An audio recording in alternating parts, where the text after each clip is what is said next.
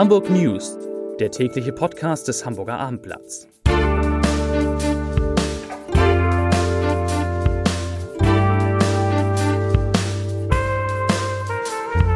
Herzlich willkommen zum letzten Podcast in zumindest dieser Woche. Mein Name ist Lars Heider und wir sprechen natürlich heute auch über den morgigen 9. November, also über 30 Jahre Mauerfall, aber aus einer ganz speziellen Hamburger Sicht, denn wir haben in die Stasi-Akte von Udo Lindenberg geschaut und auch mit Udo Lindenberg über seine Stasi-Akte gesprochen. Das war alles ganz, ja, sehr interessant. Außerdem müssen wir heute reden über die sehr unterschiedliche Versorgung von Hamburgs Stadtteilen mit Haus- und Kinderärzten und über die gewaltigen Kosten für einen Ersatz der Kühlbrandbrücke.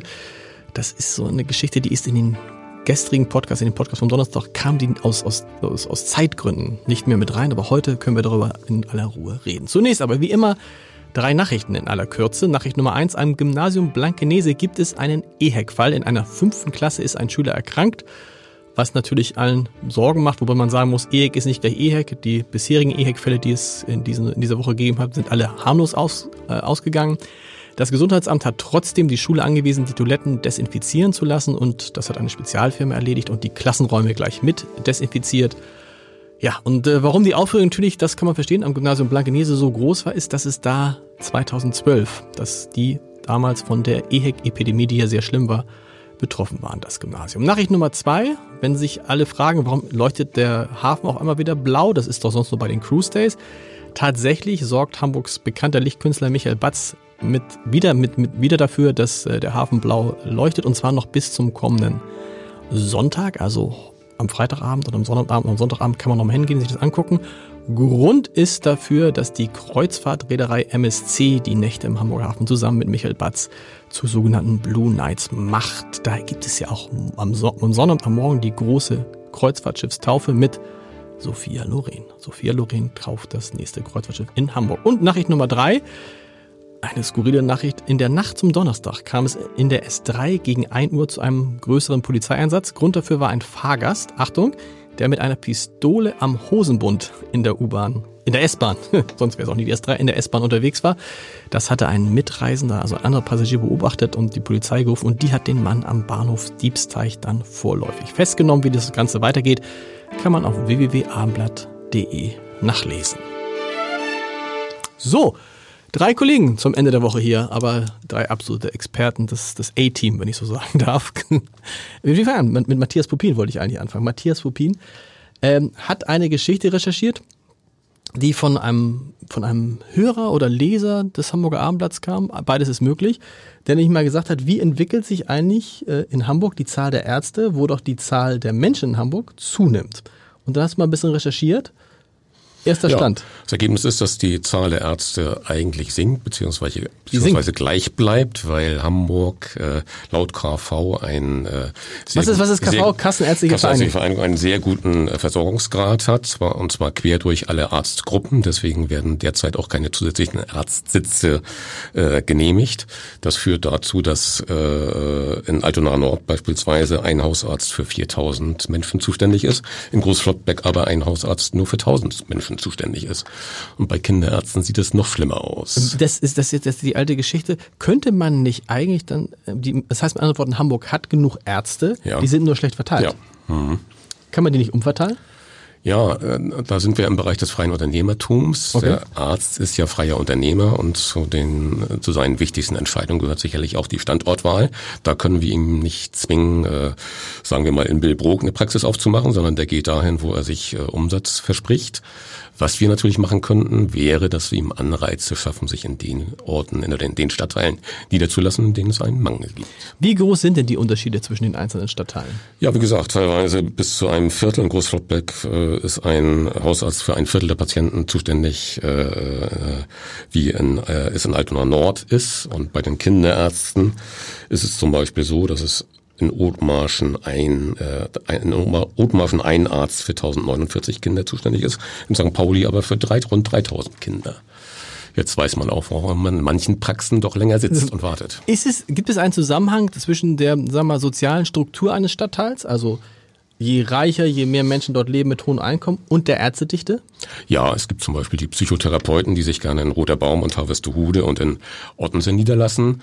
Wie die, die, die Psychotherapeuten sind vor allen Dingen in diesen vermeintlich gut situierten Stadtteilen, da gibt es mehr Ja, Menschen mit, mit psychischen Problemen. Mehr Leute, die vielleicht auch ähm, privat versichert ist Okay. und Geld dafür zahlen. Und äh, ich denke, viele Ärzte gehen auch dorthin, wo sie äh, hoffen, dass sie auch ein paar äh, privat versicherte Patienten erwarten können. Man kann, wir haben eine, eine Karte, die kann man am besten, glaube ich, morgen im Hamburger Abend Ja. sich angucken. Eine Karte mit der jeweiligen äh, Ärztedichte kann man sich genau angucken, äh, wer, wo man eigentlich Arzt pro Einwohner, das ist die Maßzahl, die dort äh, wichtig wo man ist. eigentlich am besten aufgehoben ist. Lieber Matthias, vielen Dank. Christoph Heinemann ist da. Christoph, warst du eigentlich schon geboren?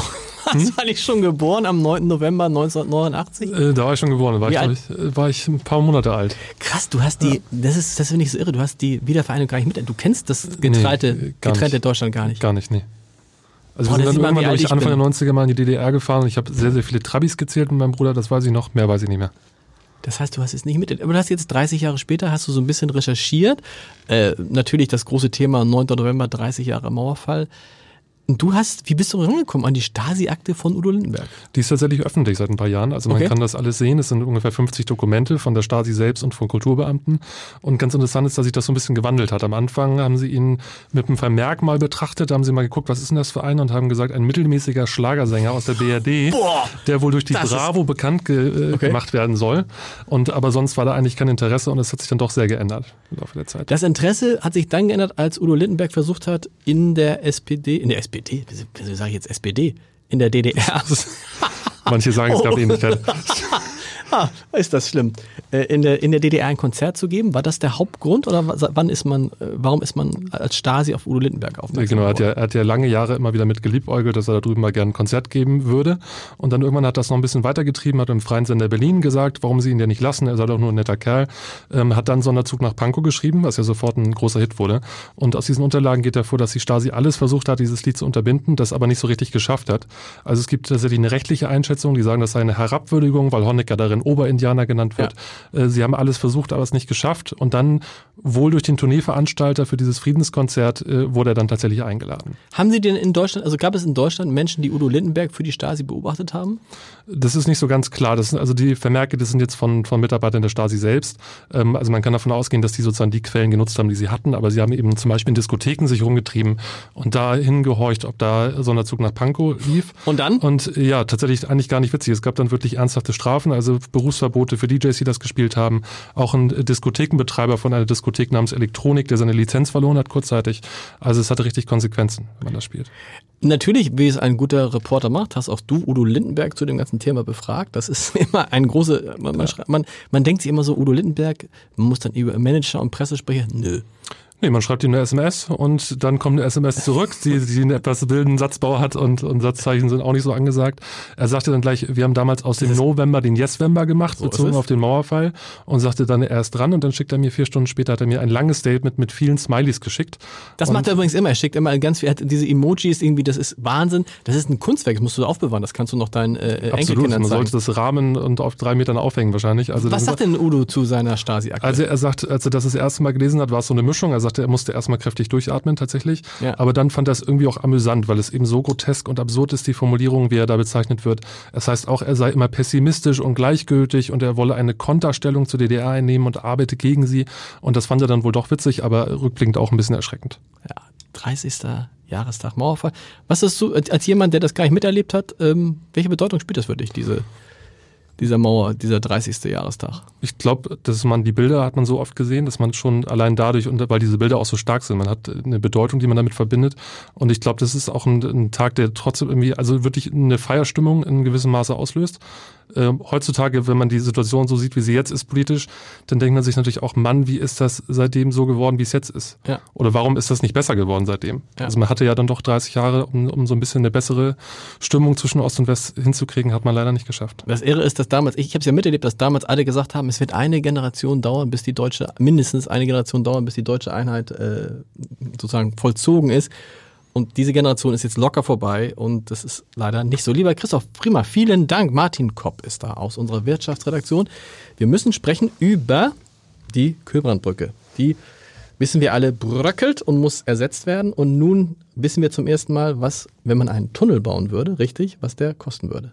Genau. Wir haben heute im Hamburger Abendblatt berichtet, 3,24 Milliarden Euro würde ein Tunnel kosten. 2,5 Milliarden würde eine neue Brücke kosten. Ähm, dazu muss man sagen, das ist allerdings ein Komplettpreis. Da wären also dann ja, die Verkehrsanschlüsse in Waltershof und Neuhof mit drin und auch der Abriss der alten Kühlbrandbrücke. Aber das sind enorme Summen und wenn man jetzt so äh, als Laie sagen würde, ja gut, kann, ist die Entscheidung gefallen, man baut eine neue Kühlbrandbrücke, weil die kostet 700 Millionen weniger. Ja, das kann man so sagen, aber eine neue Kühlbrandbrücke hält ungefähr 70 Jahre. So ein Tunnel hat, sagt man, hat eine Lebensdauer, die ist fast doppelt so lang, 130 okay. Jahre. Ah. Außerdem, wenn wir eine neue Brücke haben, die wäre zwar deutlich höher als die jetzige, dann hätte man aber riesige Probleme mit den großen Anfahrtsrampen, die man braucht. Da müsste man ja quasi schon in Stimmt. der Hamburger Innenstadt anfangen, eine Rampe zu bauen, damit die da alle hochkommen, vor allem im Winter, die schweren Lkw.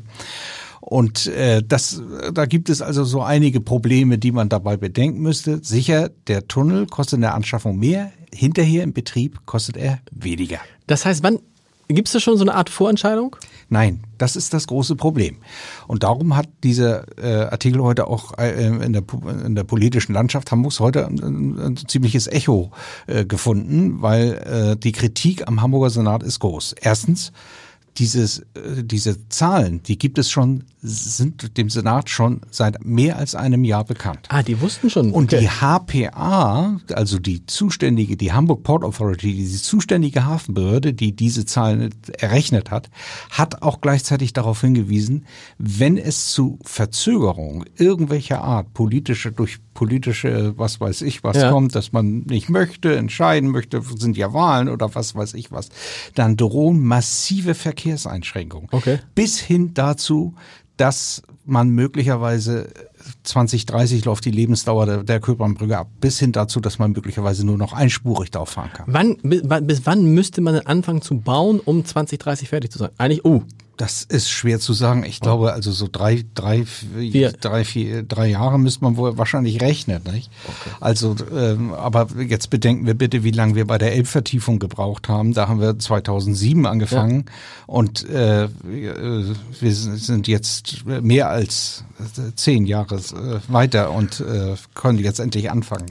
Ja, wir werden das verfolgen. Lieber Martin, vielen Dank. Wie immer natürlich auch am heutigen Tag der Leserbrief des Tages ganz zum Ende. Da geht es um die Frage, wie Hamburg denn seine Wohnprobleme löst. Und das, dazu schreibt Birgit Herrmann. Ich zitiere, die Politik des Senats erscheint nur auf den ersten Blick sozial, aber die Zubetonierung der Stadt mit ausufernden Wohnblockbebauungen spottet jedem erzielten Fortschritt des Bauens im Sinne des großen Stadtarchitekten des letzten Jahrhunderts, Fritz Schumacher. Dieser hat gezeigt, wie menschenfreundliches Wohnen auch für weniger betuchte Bürger aussehen kann. Solche Bausünden wie zum Beispiel das im Bau befindliche Quartier Wandsbecker Allee, Cartoonbleiche oder das Brauhausquartier erfüllen meines Erachtens nicht die Anforderungen an heute zu erwartende Lebensqualität. In diesem Sinne, wir hören uns Montag wieder. Tschüss!